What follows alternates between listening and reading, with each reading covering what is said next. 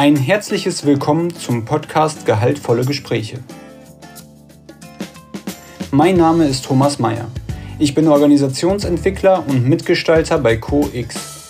In diesem Podcast dreht sich alles um die Themen Gehalt, Geld und Entlohnung. Wir sprechen mit Personen aus Wirtschaft, Kultur und Wissenschaft. Dabei beleuchten wir unterschiedliche Perspektiven auf das Thema Vergütung und zeigen damit auf, warum es sich lohnt, über Entlohnung zu sprechen.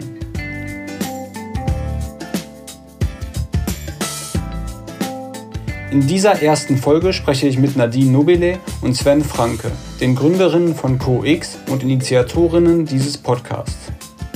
Gemeinsam mit der Wirtschaftsjournalistin Stefanie Hornung haben Nadine und Sven den Begriff New Pay 2017 aus der Taufe gehoben. 2019 erschien ihr gemeinsames Buch über alternative Arbeits- und Vergütungsmodelle. In ihrer täglichen Arbeit begleiten sie Organisationen bei der Entwicklung von kulturadäquaten und zukunftsorientierten Vergütungssystemen.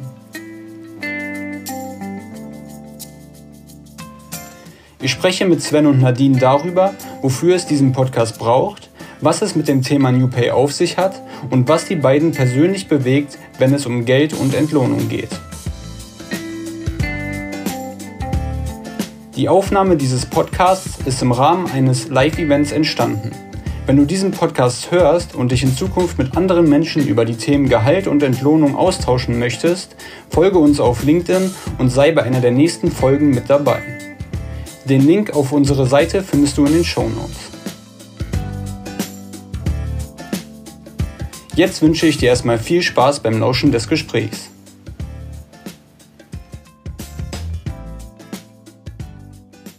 Heute spreche ich mit unseren Gründerinnen Nadine Nobile, Sven Franke. Ich begrüße euch ganz herzlich in, in unserem gemeinsamen Podcast.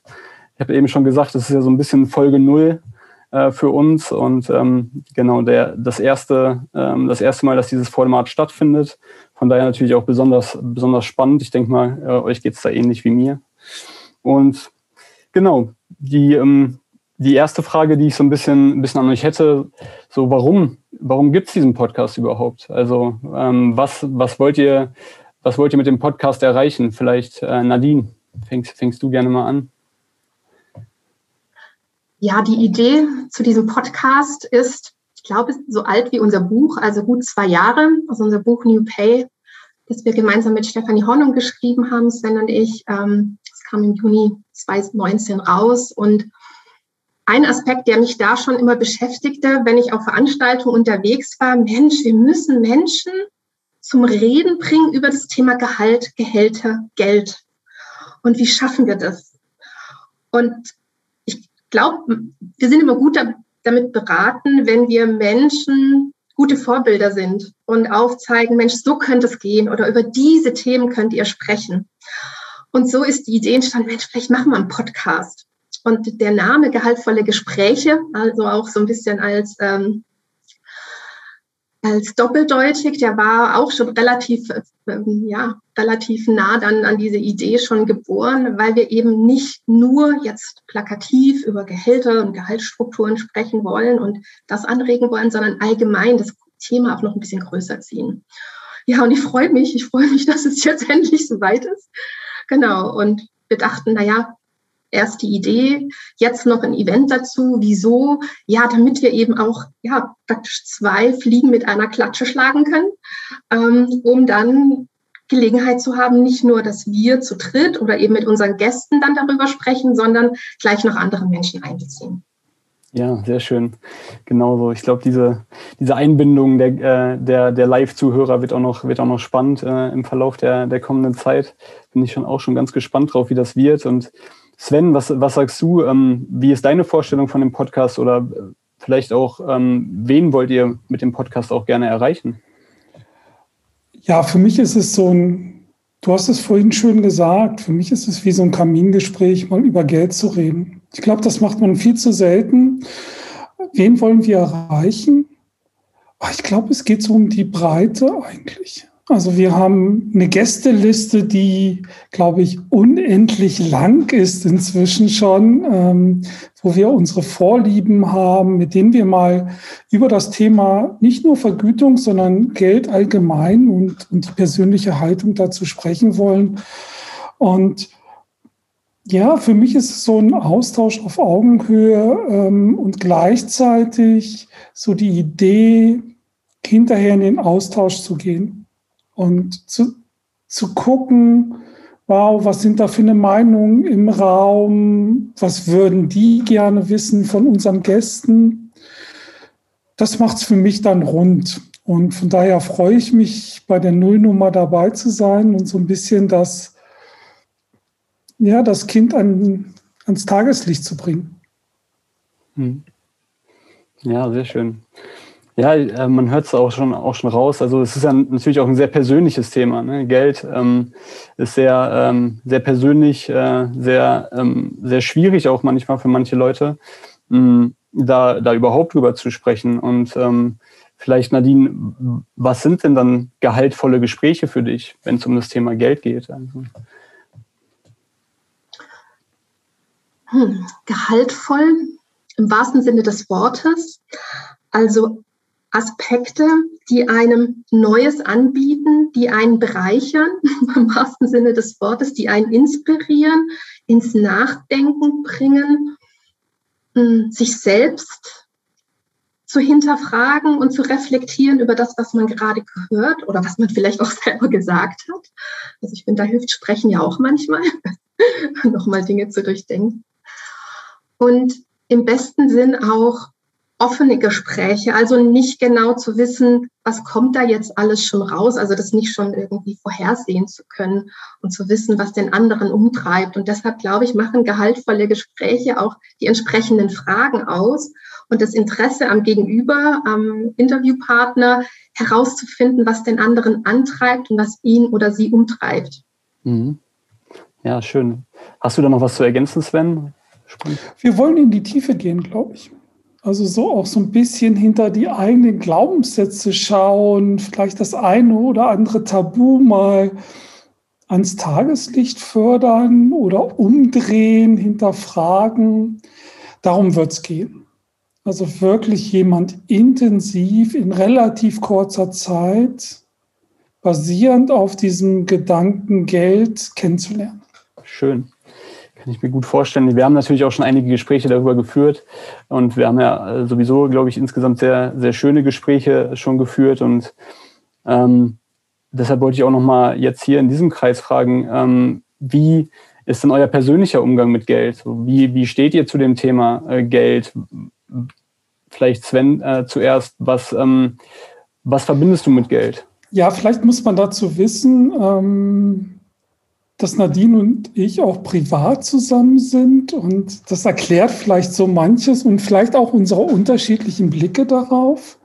Was verbinde ich mit Geld? Ja, Geld ist schon so ein Punkt einer Sicherheit und ähm, ich glaube, ich würde mich so als Siedler bezeichnen und habe schon ganz gerne so ein kleines, kleines Häufchen in der Ecke liegen sozusagen, ähm, was mir Sicherheit gibt.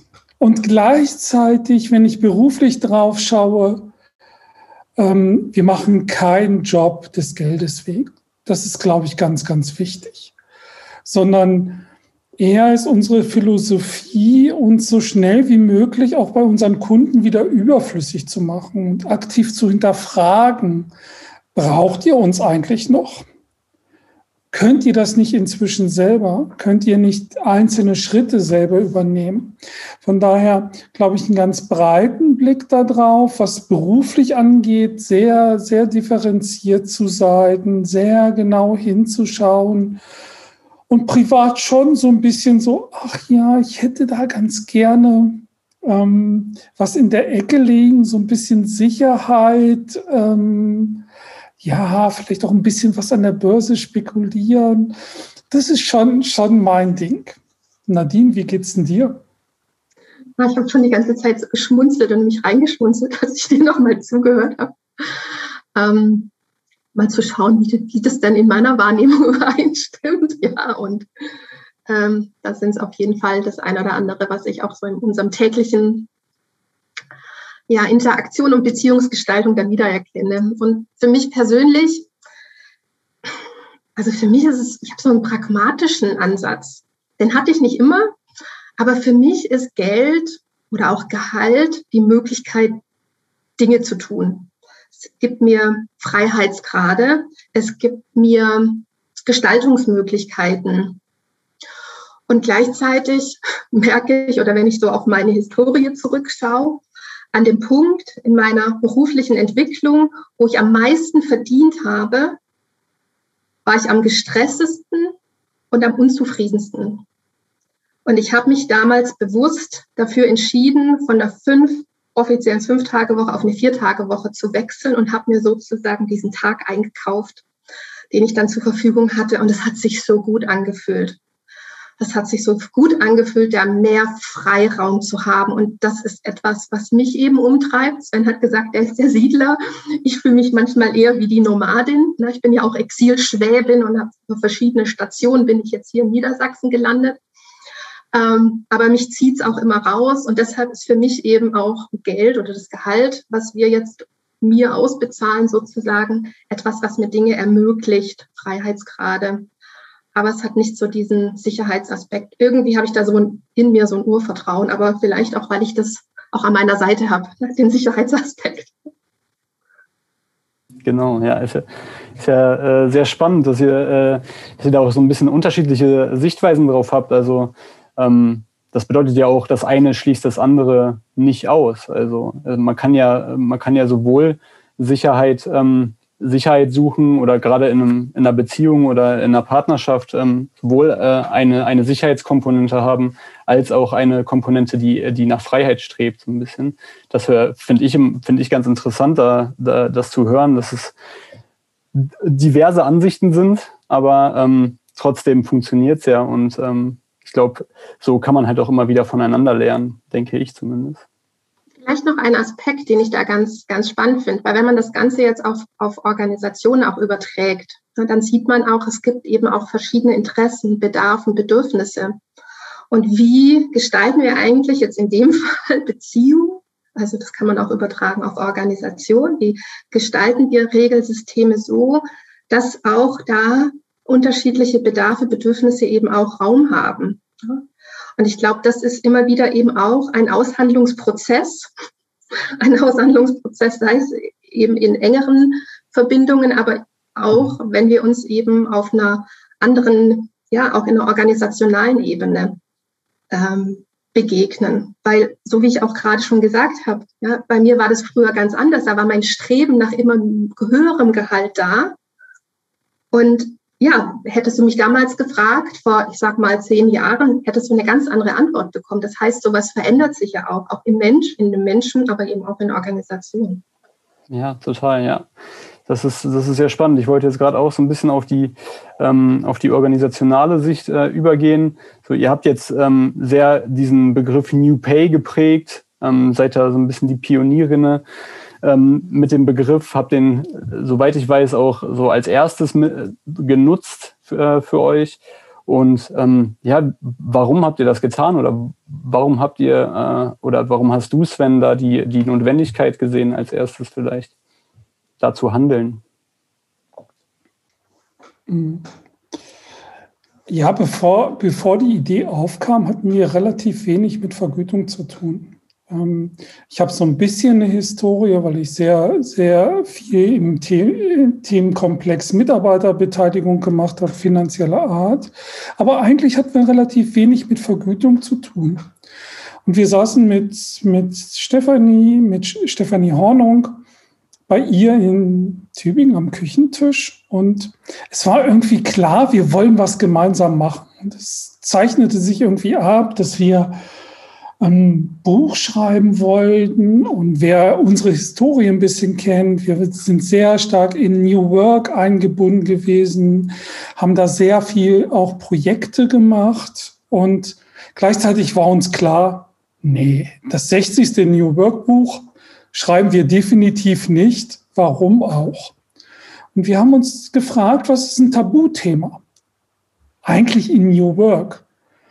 Und dann mussten wir nicht lange drüber nachdenken. Und es war dieser Gedanke, ähm, New, das ist Vergütung. Da spricht man nicht drüber. Da, da kennen wir auch Organisationen, wo das richtig schwer fällt. Und dann war der Begriff relativ schnell gefunden.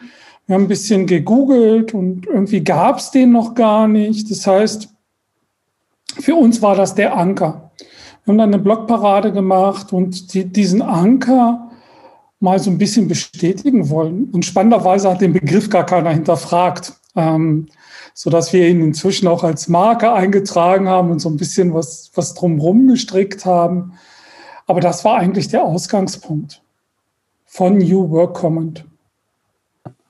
Ja, bietet sich auch an. Der, äh, der Begriff ist ja auch, schließt sich ja quasi direkt an, an die, an die New Work-Diskussion, ähm, die es gibt, äh, dass auch New Pay mitgedacht werden soll. Und Nadine, du hast ähm, häufiger schon zu mir in Gesprächen gesagt, New Pay ist zu deinem Herzensthema geworden mit der Zeit. Wie, wie ist das zu erklären? Oder wie ist das passiert bei dir? Ja, das ist eine Frage, die mich immer wieder umtreibt, wenn ich mit Menschen und unter anderem darüber spreche, was einen innerlich so antreibt und was einen, was man voranbringen will. Und ich glaube, die, die mich schon länger kennen, auch aus anderen äh, Kontexten, wissen, na, ich bin immer mit Herzblut dabei. Also ich kann nicht anders. So, so es blutet mein Herz, wenn ich es nicht einbringen kann. Und dieses Herzblut gebe ich gerne in Themen rein, die mich natürlich umtreiben und wo ich sehe, ich kann Entwicklung in mir, aber eben auch in meinem Gegenüber erzeugen. Und im Schreibprozess ähm, ist mir so bewusst geworden, und das kam aber erst mit der Zeit, dass wir praktisch die Systemlogik, was wird in Organisation vergütet, also entlohnt und damit belohnt, das trifft auf die Psychologik, also uns Menschen und das, was in uns wirksam ist und unsere Blicke, Glaubenssätze. Und diese Interaktion, dieses, was passiert da, die, wenn dieses System auf die Mensch, auf den Mensch und die Menschen zusammentrifft und die noch miteinander, was passiert da? Und eben ausgehend von diesem Gedanken oder dieser, diesem Blick darauf, da wird eigentlich gar nicht drüber gesprochen. Also was wird dadurch auch gar nicht erst möglich, wenn wir dieses Thema zurückhalten? Und mir ist so bewusst geworden bei New Work, was mich da so angetrieben hat, ist immer wieder zu hinterfragen, das, was wir aus der Vergangenheit mitbringen, an Erfahrungen, Kompetenzen, an Werten, Prinzipien. Was davon wollen wir in die Zukunft tragen? Was hilft uns dort? Was brauchen wir dort? Und so ein wichtiges Thema auszusparen, wie jetzt das Vergütung und Entlohnung, weil wir da gesellschaftliche Konventionen haben, die uns sagen, nein, aber Geld spricht man nicht. Da müssen wir Mauern einreißen. Und das hat für mich etwas mit einer Mündigkeit von Menschen zu tun, eine Mündigkeit von Erwachsenen, die ihre Arbeitsbeziehungen, aber auch ihre Arbeitsverhältnisse im wahrsten Sinne des Wortes ja auf Augenhöhe eben auch besprechen, diskutieren, aushandeln sollen. Das ist mein, meine Vision für eine ab, äh, ja, für eine Zukunft der Arbeit. Mündige Menschen, die da ganz sachlich, souverän über diese Aspekte sprechen und sich aber auch bewusst sind und bewusst werden, was ihnen wichtig ist, was sie umtreibt, wohin sie sich entwickeln wollen und was ihnen wirklich auch, ein, ja, auch zufrieden macht. Ja. Mhm. Und da ist ja auch ein, ähm, diese Mündigkeit ist ja auch ein äh, wichtiger Punkt, weil bei mir ist es jetzt zum Beispiel so, dass ich im Bekannten- und Freundeskreis häufiger ähm, mit, äh, mit Personen natürlich spreche und ähm, viele wissen gar nicht, wie sich ihre Vergütung zusammensetzt oder ähm, wofür sie eigentlich bezahlt werden. So. Und das finde ich immer sehr, sehr spannend, so, weil ähm, dann kann ich ja auch nicht in, eine, in eine angemessene Diskussion gehen mit meiner, mit meiner Führungskraft oder so, wenn ich gar nicht weiß, ähm, wofür werde ich überhaupt vergütet oder was, was, mit was möchte mich mein Unternehmen eigentlich belohnen, sozusagen, oder was, welche Anreize sollen da bestehen. Das finde ich immer sehr, sehr interessant. Und ähm, gibt es denn da so ähm, vielleicht auch so Sätze, die ihr im Laufe der Zeit immer wieder gehört habt, die ihr so gar nicht mehr hören könnt, die, die immer wieder aufgetaucht sind? Ähm, Nadine, du lachst schon, vielleicht dir fällt scheinbar direkt was ein. Ja, also ein Satz, den ich nicht mehr gerne höre, ähm, aber auf den ich gerne immer wieder eingehe, ist der Satz, ist New Pay eigentlich nur was für WissensarbeiterInnen? für Menschen, die sich irgendwie für Kreativworker und AkademikerInnen. Den möchte ich eigentlich nicht mehr hören. Ähm, wahrscheinlich auch deswegen, weil ich selbst bin ein kleines Gastarbeiterkind.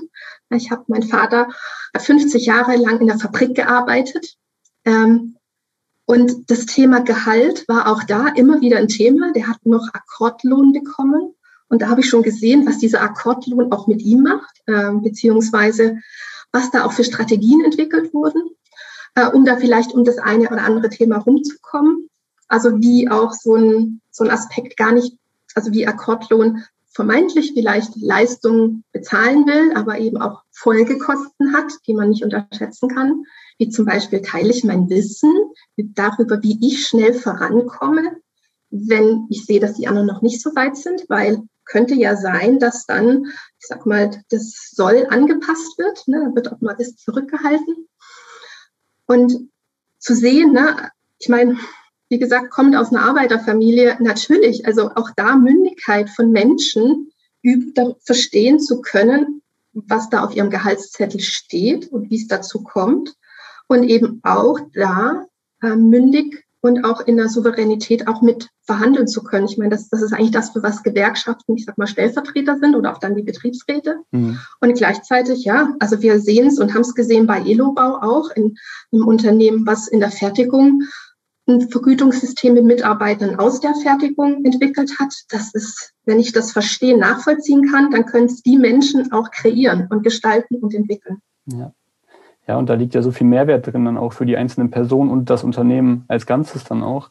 Sven, was sind da, was sind da deine Erfahrungen? Was ist, was ist vielleicht ein Satz, den du nicht mehr hören kannst? Oder sind, ich glaube, das sind drei oder vier inzwischen, die sich so ein bisschen angesammelt haben. Ähm, ein Satz ist, bei uns geht das nicht. Ähm, das ist, glaube ich, so ein, so ein vielleicht auch ein Glaubenssatz, ähm, den wir inzwischen mit unseren Projekten, die wir gemacht haben, mit Organisationen, glaube ich, ganz gut den Gegenbeweis anstellen können, weil wir sehr viel mit freiwilligen Teams aus der Organisation arbeiten, die dann Gehaltssysteme oder Gehaltsbestandteile entwickeln, die vorher auch wenig, wenig Erfahrung hatten, außer vielleicht ihren Gehaltszettel zu bekommen. Das ist ein Aspekt. Ähm, unser Betriebsrat macht da nicht mit. Ähm, wir arbeiten sehr viel mit Betriebsräten. Äh, inzwischen begleiten wir Betriebsräte bei Verhandlungen. Also so das Erleben auf der anderen Seite. Und wenn ich da sitze, denke ich immer, der Betriebsrat macht das schon mit, der Arbeitgeber macht das nicht mit. Also das ist so, je nachdem, auf welcher Seite man sitzt, ist das, glaube ich, ein Punkt. Und der letzte Aspekt, der mich nach wie vor echt triggert, ist die Überzeugung, wir bezahlen nach Leistung. Und Nadine hat es kurz angesprochen. Dieser Leistungsgedanke kommt aus dem Akkordlohn. Und was haben wir für Arbeitsplätze? Ja, wir haben nach wie vor ein paar, die, die sicherlich in der Produktion arbeiten und vielleicht noch Akkordlohn kriegen, aber der große Rest sind eher Wissensarbeiter. Und was ist da Leistung? Ja, das ist, eine, gute Frage, wie, wie, man das, wie man das bewerten möchte. Ähm, Leistung ist ja auch schwer, schwer zu greifen. Und da hört man ja jetzt ja auch so, ein, so eine gewisse Überschneidung ähm, bei euch beiden. Also zum einen Nadine ähm, hat gesagt, ähm, gerade die, äh, es wird ja oft auf die Wissensarbeiter sozusagen geschoben, das geht nur da. Nur da kann man auch, das ist ja bei New Work auch oftmals das Gleiche, nur da kann man New Work machen oder halt auch New Pay in diesem Fall jetzt. Und äh, Sven meinte auch so, ja, das geht bei uns nicht, ist oft eine Aussage. Und ähm, ja, gibt es vielleicht irgendwie so einen so einen Quick-Tipp, ähm, einen ersten Schritt, den man als Unternehmen machen kann, um ähm, trotzdem sich auf, schon mal auf den Weg zu machen oder vielleicht einfach mal neu zu denken oder was, welchen Tipp würdet ihr da mitgeben? Nadine vielleicht. Also da gibt es auf jeden Fall einige Quick-Tipps, die man, die man sicherlich vergeben könnte. Was für mich immer wieder bedeutsam ist, ist dieser Aspekt, wie, einfach mal die Frage zu stellen, wie nachvollziehbar ist denn der aktuelle Prozess? Kann ich den abbilden? Kann ich den nachvollziehbarer machen? und sich dann auch zu fragen, also ohne jetzt gleich das ganze Modell, was man vielleicht hat, das ganze System zu hinterfragen, mal zu überlegen, in welcher Haltung begegnen sich denn eigentlich die Akteure innerhalb dieses Prozesses? Ähm, und was, wie, zu was führt dieses, dieses, diese Haltung und auch dieses Verhalten dann auch in der Bewertung dessen, was am Ende rauskommt? Also ich erlebe das immer wieder, Beispiele aus Organisationen, wo es hieß, ja, ich habe die Gehaltserhöhung zwar bekommen, die ich eigentlich wollte, aber es hat sich so schräg angefühlt oder ich habe mich so von oben herab behandelt gefühlt. Irgendwie kann ich mich jetzt gar nicht mehr richtig freuen. Und wenn man sich das vorstellt, da kriegt, investiert die Organisation Geld, um, ja, um den Mitarbeiter zu binden, zu oder besser abzubilden, was die Kompetenzen sind oder was auch immer eben entlohnt wird. Und der Effekt ist so vielleicht am Ende sogar negativ, ne, mit einer Frustration, mit einer Demotivation, allein weil in der Organisation der Prozess sich irgendwie nicht so anfühlt, wie sich vielleicht sonst so anfühlt, wenn man in der Organisation miteinander zu tun hat. Und das ist so ein Aspekt, ich glaube, den vergessen ganz viele, wenn sie Vergütung, Vergütungssysteme bearbeiten. Weil dann gehen wir gleich an die Kriterien ne, und dann gehen wir an den Prozess und die Prozessschritte. Aber diese, diese qualitativen Aspekte, die fallen oft unten, hinten unter. Und gerade da, glaube ich, steckt so viel, also Potenzial auch drin, ne, indem man eben schaut, na, wie können wir es denn besser gestalten? Was braucht jede individuell, um ähm, da in einem guten, ja, um da sich gut begegnen zu können? Und vielleicht auch, welche Klarheit braucht es an der einen oder anderen Stelle, auch Thema Erwartungsmanagement. Ne? Sven, was, mein, was meinst du? Ja, ich würde so ein bisschen die Angst aus dem Thema nehmen wollen. Also wenn wir, wenn wir an Organisation denken, haben wir uns daran gewöhnt, Organisation permanent umzubauen. Auch immer schneller umzubauen, auf Märkte zu reagieren, vielleicht auch manchmal auf den Wettbewerb zu reagieren. Also da sehr schnell in so eine Veränderung rein, reinzugehen. Und irgendwie haben wir bei dem Thema Vergütung so den Wunsch, oh, lass das mal in der Schublade. Eins ist klar, keiner startet mit einem perfekten Vergütungssystem. So, und natürlich wird sich zeigen, dass man irgendwelche Leichen im Keller hat. Aber das wird halt nicht besser, wenn man nicht hinschaut. Und man kann sich Zeit nehmen, man kann das transparent machen ähm, und dann kleine Schritte gehen. Vielleicht fange ich auch erstmal mit einem Team an wo man sagt, okay, da herrscht eine Sondersituation. Wir haben Kunden, die haben mit dem Vertrieb erstmal angefangen, weil sie sagten, das ist so ein bisschen, ja, der Vertrieb tickt ja eh anders, zumindest sind das die Glaubenssätze, ähm, die da sind. Und dann ist es so ein bisschen abgeschlossener. Und da kann man erste Erfahrungen machen und von diesen Erfahrungen profitieren. Also loslegen. Hm. Sich auf den Weg machen, höre ich da ganz viel raus und ähm, ihr sprecht jetzt gerade auch schon so ein bisschen von Glaubenssätzen, die da oft hinterstecken. Ähm, was sind da, was sind da Glaubenssätze, die euch mit dem Thema Geld oft begegnen oder die, die ihr öfter hört? Ähm, so ein Klassiker ist wahrscheinlich, so über Geld spricht man nicht. Äh, könnt ihr da noch vielleicht ein, zwei, zwei ergänzen, Nadine? Was, was hast du da für Glaubenssätze noch im Kopf? Also wenn ich an meine persönliche Geschichte zurückdenke, dann war es vor allem, so was ich vorher schon gesagt habe, ne, am Gehalt lässt sich beruflicher Erfolg mhm. äh, abbilden und daran erkenne ich, ob ich weiterkomme, ob ich mich weiterentwickelt habe. Das war auch so ein bisschen das Thema. Und dann habe ich gedacht, na ja, und wenn ich dann auch erst mal eine gewisse Gehaltsstufe erreiche, ja, also erreiche auch wieder da, das passt vom Wort her ganz gut, dann bin ich, äh, bin ich irgendwie glücklicher oder zufriedener und total happy und äh, das ist natürlich nicht eingetreten. Ich glaube, die Erfahrung machen die meisten, wenn sie dann auch mal ein gewisses Gehaltsniveau erreichen. Und ich habe das in diesem Switch gemerkt, als ich eben unzufrieden war in meinem Job. Hm, also den, den hatte ich mehr, mehrfach. Und das eine Mal dachte ich nur so, ja, beim nächsten Mal lasse ich mich nicht über den Tisch ziehen. Ne? Also dann auch zu denken, das muss sich wie so, ein, wie so ein Kampf anfühlen oder zumindest wie so ein Tauziehen. Das war auch so, das ist so ein Glaubenssatz, ne? das muss auch irgendwie anstrengend sein und ich muss mich verkaufen. Und ich finde schon in dieser Begrifflichkeit, wenn man die ganzen Sätze sich so mal so auf der Zunge zergehen lässt, was da für eine Bild, also welche Bilder entstehen und was das eigentlich dann auch über unser Arbeitsverhältnis aussagt, dann klingt es ja eher nach einer toxischen Beziehung, mal ganz ehrlich. Ne? Also ich muss aufpassen, dass ich hier mit Tisch gezogen werde, ich muss mich verkaufen, mich von meiner besten Seite zeigen. Und eigentlich äh, geht es um, ja, um vielleicht auch Plakatives. Und das sind so Glaubenssätze, die dann auch, ne, die dann auch an, ans Innerste gehen, so nach dem Motto Glaubenssätze, ähm, wo manche das Gefühl haben, ihr Selbstwert, also nicht nur der Erfolg, sondern auch ihr eigener persönlicher Selbstwert und das Gehalt sind irgendwie miteinander verknüpft. Und das finde ich so echt schwierig, weil es das umso schwieriger macht, darüber zu sprechen, wenn es meinen Selbstwert definiert. Ne? Also wie kann ich dann da befreit und drüber sprechen, wenn es auch um eine Bewertung meiner selbst geht? Und für mich ist am Ende Gehalt oder auch Gehälter, Gehaltsstrukturen, da gibt es eine Zahlungsfähigkeit bei der Organisation. Ne? Also wie viel Geld hat die Organisation zur Verfügung? Da gibt es auch eine Zahlungsbereitschaft. Und die treffen jetzt irgendwie, und, die, und diese Zahlungsbereitschaft ist so ein bisschen angereichert durch Werte, durch Geschäftsmodell, durch Kultur. Ne? Und diese Zahlungsbereitschaft und die Zahlungsfähigkeit treffen jetzt auch diesen Menschen.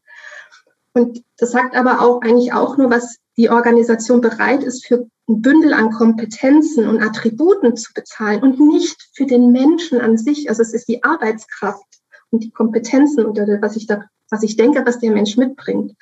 Und das ist mir so wichtig, das auch immer wieder so ein bisschen auseinanderzuziehen, um aufzuzeigen, ja, und wenn wir so auf Vergütung und auch auf das eigene Gehalt schauen, dann können wir da ein bisschen distanzierter und reflektierter draufschauen und auch hinterfragen. Also, ne, warum haben wir hier diese Bewertungsmaßstäbe? Mhm. Wollen wir die so in unserer Organisation? Ja, und das ist, glaube ich, so ein Aspekt, den wir immer mal wieder befragen und erfragen sollten. Also nach welchen Maßstäben, Kriterien vergüten wir? Was ist uns da wichtig? Was hilft uns? Was bringt uns weiter? Und ist das das, was zu uns und unserer Kultur, unserer Zusammenarbeit, Wertschöpfung und all den anderen Dingen passt? Mhm. Ja, absolut. Und diese, ich finde, diese, diese Wertzuschreibung, ähm, findet ja auch oft dann, äh, oft dann äh, statt, ähm, wenn Leute in Arbeitslosigkeit gehen oder sowas. Dann ist es ja auch oftmals verbunden mit einem, einem ganz starken Gefühl an ähm, Wertlosigkeit oder ähm, nicht, ähm, nicht gebraucht zu werden, sozusagen. Ich glaube auch diese, diese enge Koppelung von, ähm, von Gehaltsentwicklung oder von Gehalt generell an den Selbstwert ist, ist eine gefährliche Entwicklung, würde ich fast sogar sagen. Ähm, Sven, hast du, äh, hast du auch irgendwie Glaubenssätze, die du auf dem Weg äh, bei dir erkannt hast, ähm, die du vielleicht hinter dir lassen konntest oder die dich nach wie vor beschäftigen? Ähm, ja, persönlich, persönlich gar, gar nicht so, so sehr äh, Glaubenssätze, zumindest nicht in die Richtung. Aber wenn ich auf unsere Kunden schaue und auf unsere Arbeitsweise schaue, ist es immer wieder sehr spannend. Ich hatte schon gesagt, wir arbeiten sehr gern mit freiwilligen Teams aus der Organisation. Das heißt, wir rufen Menschen aus, die Lust haben, am Thema Vergütung zu arbeiten. Und da merkt man natürlich sofort die Reaktion der Organisation. So, oh Gott, dann wird das zum Selbstbedienungsladen. Ähm, ehrlich gesagt, eher das Gegenteil nämlich ein total bewusster Umgang der Mitarbeitenden, sehr hohe Verantwortungsübernahme der Mitarbeitenden, was das Thema Vergütung betrifft. Also das ist echt, echt erstaunlich. Und was ganz häufig kommt, oh Gott, was ist denn, wenn sich nach dem Aufruf keiner meldet? So ein bisschen auch diese, Gott, jetzt, jetzt waren wir mutig und jetzt meldet sich keiner und es tritt so ein Schamgefühl ein. Und da haben wir ein schönes Beispiel aus einer Organisation, die das erste Mal wirklich so diesen Mut gefasst hat. Und da war genau dieser Punkt. Ähm, und wir haben gesagt, naja, wartet mal ab, ich glaube, wir haben ein anderes Problem. Das ist eine Organisation, die knapp 600 Mitarbeiter hat. Und auf dem Aufruf haben sich 50 Mitarbeiter gemeldet. Also plötzlich war nicht mehr das Problem, wir haben zu wenig Mitarbeiter oder keiner, der sich meldet, sondern eigentlich zu viel. Und wie entscheiden die denn, wer weiterarbeiten kann?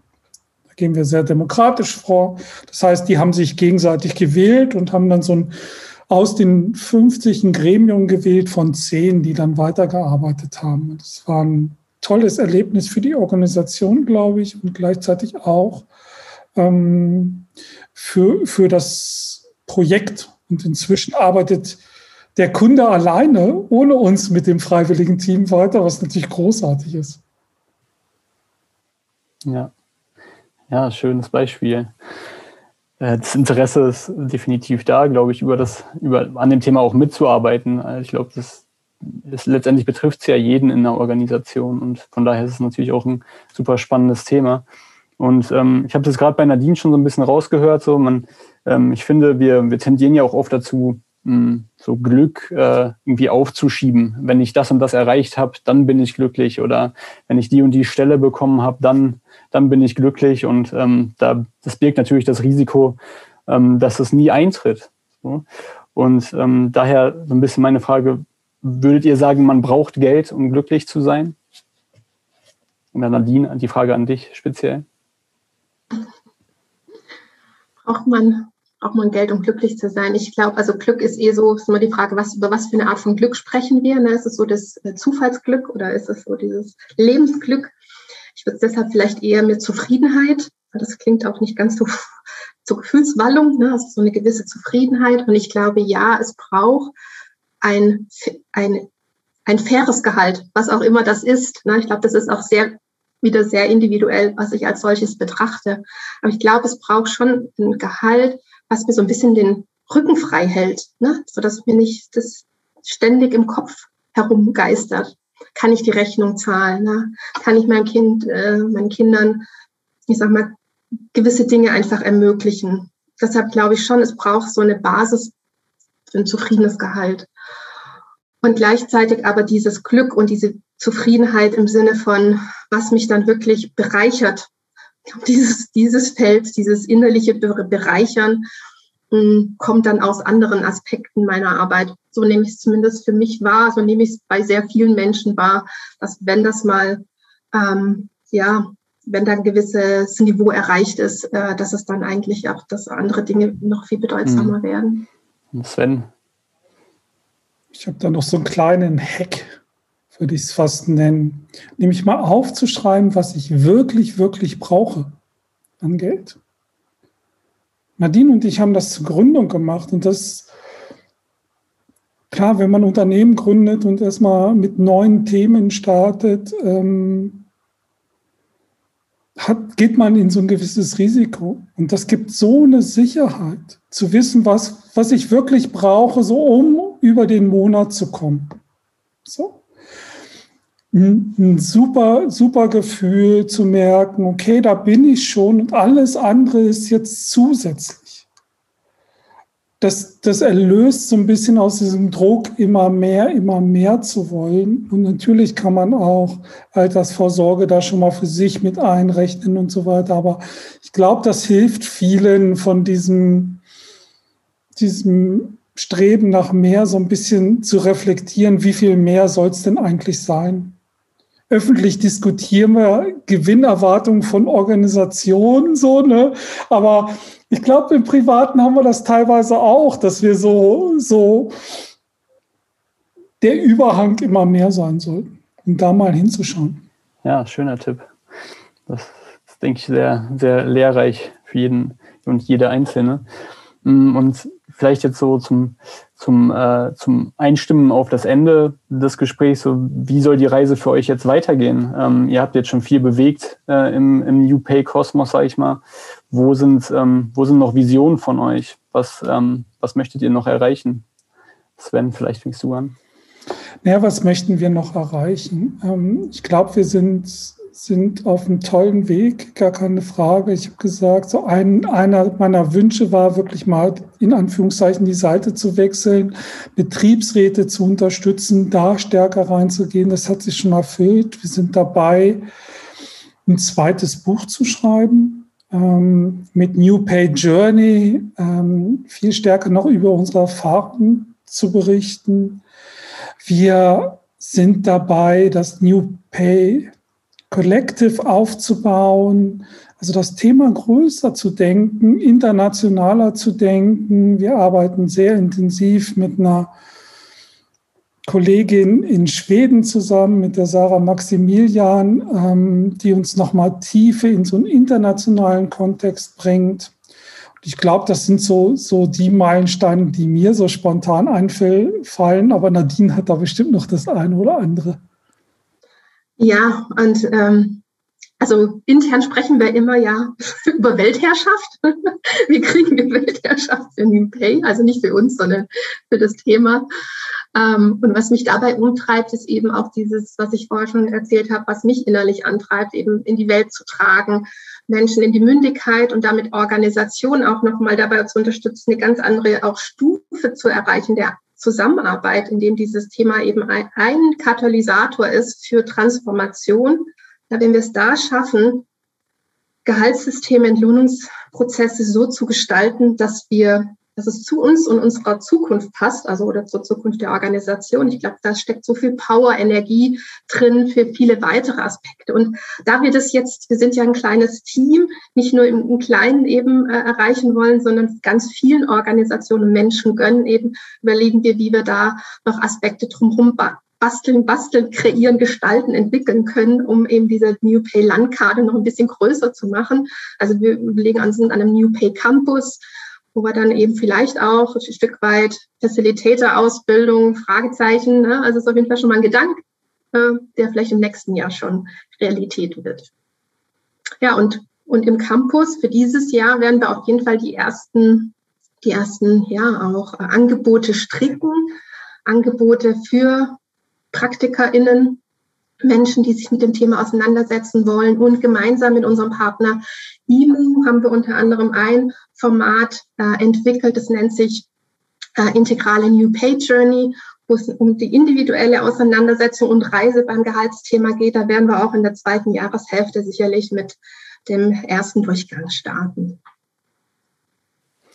Ja, sehr schön klingt sehr, sehr spannend und äh, ich bin ja auch in viele, viele Bereiche involviert selbst und ich weiß, dass da, dass da einiges passiert und ähm, viel, äh, viel los ist gerade und ja, es blei ist und bleibt, glaube ich, einfach ein super spannendes Thema und ähm, ein Thema, was auch ähm, in der Zukunft einfach viel mehr Betrachtung finden sollte, finde ich, und viel mehr Beachtung auch. Und genau, ich glaube, wir ähm, sind jetzt ganz gut in der Zeit. Ich bedanke mich schon mal ganz, ganz herzlich bei euch beiden für, äh, für das nette Gespräch. Ähm, ich fand es sehr angenehm. Wir hoffen, diese Folge hat dir gefallen. In unserer nächsten Folge sprechen wir mit Monika Luger und Rasmus Fackler-Stamm. Die beiden beschäftigen sich mit integraler Organisationsentwicklung am IMU-Institut in Augsburg.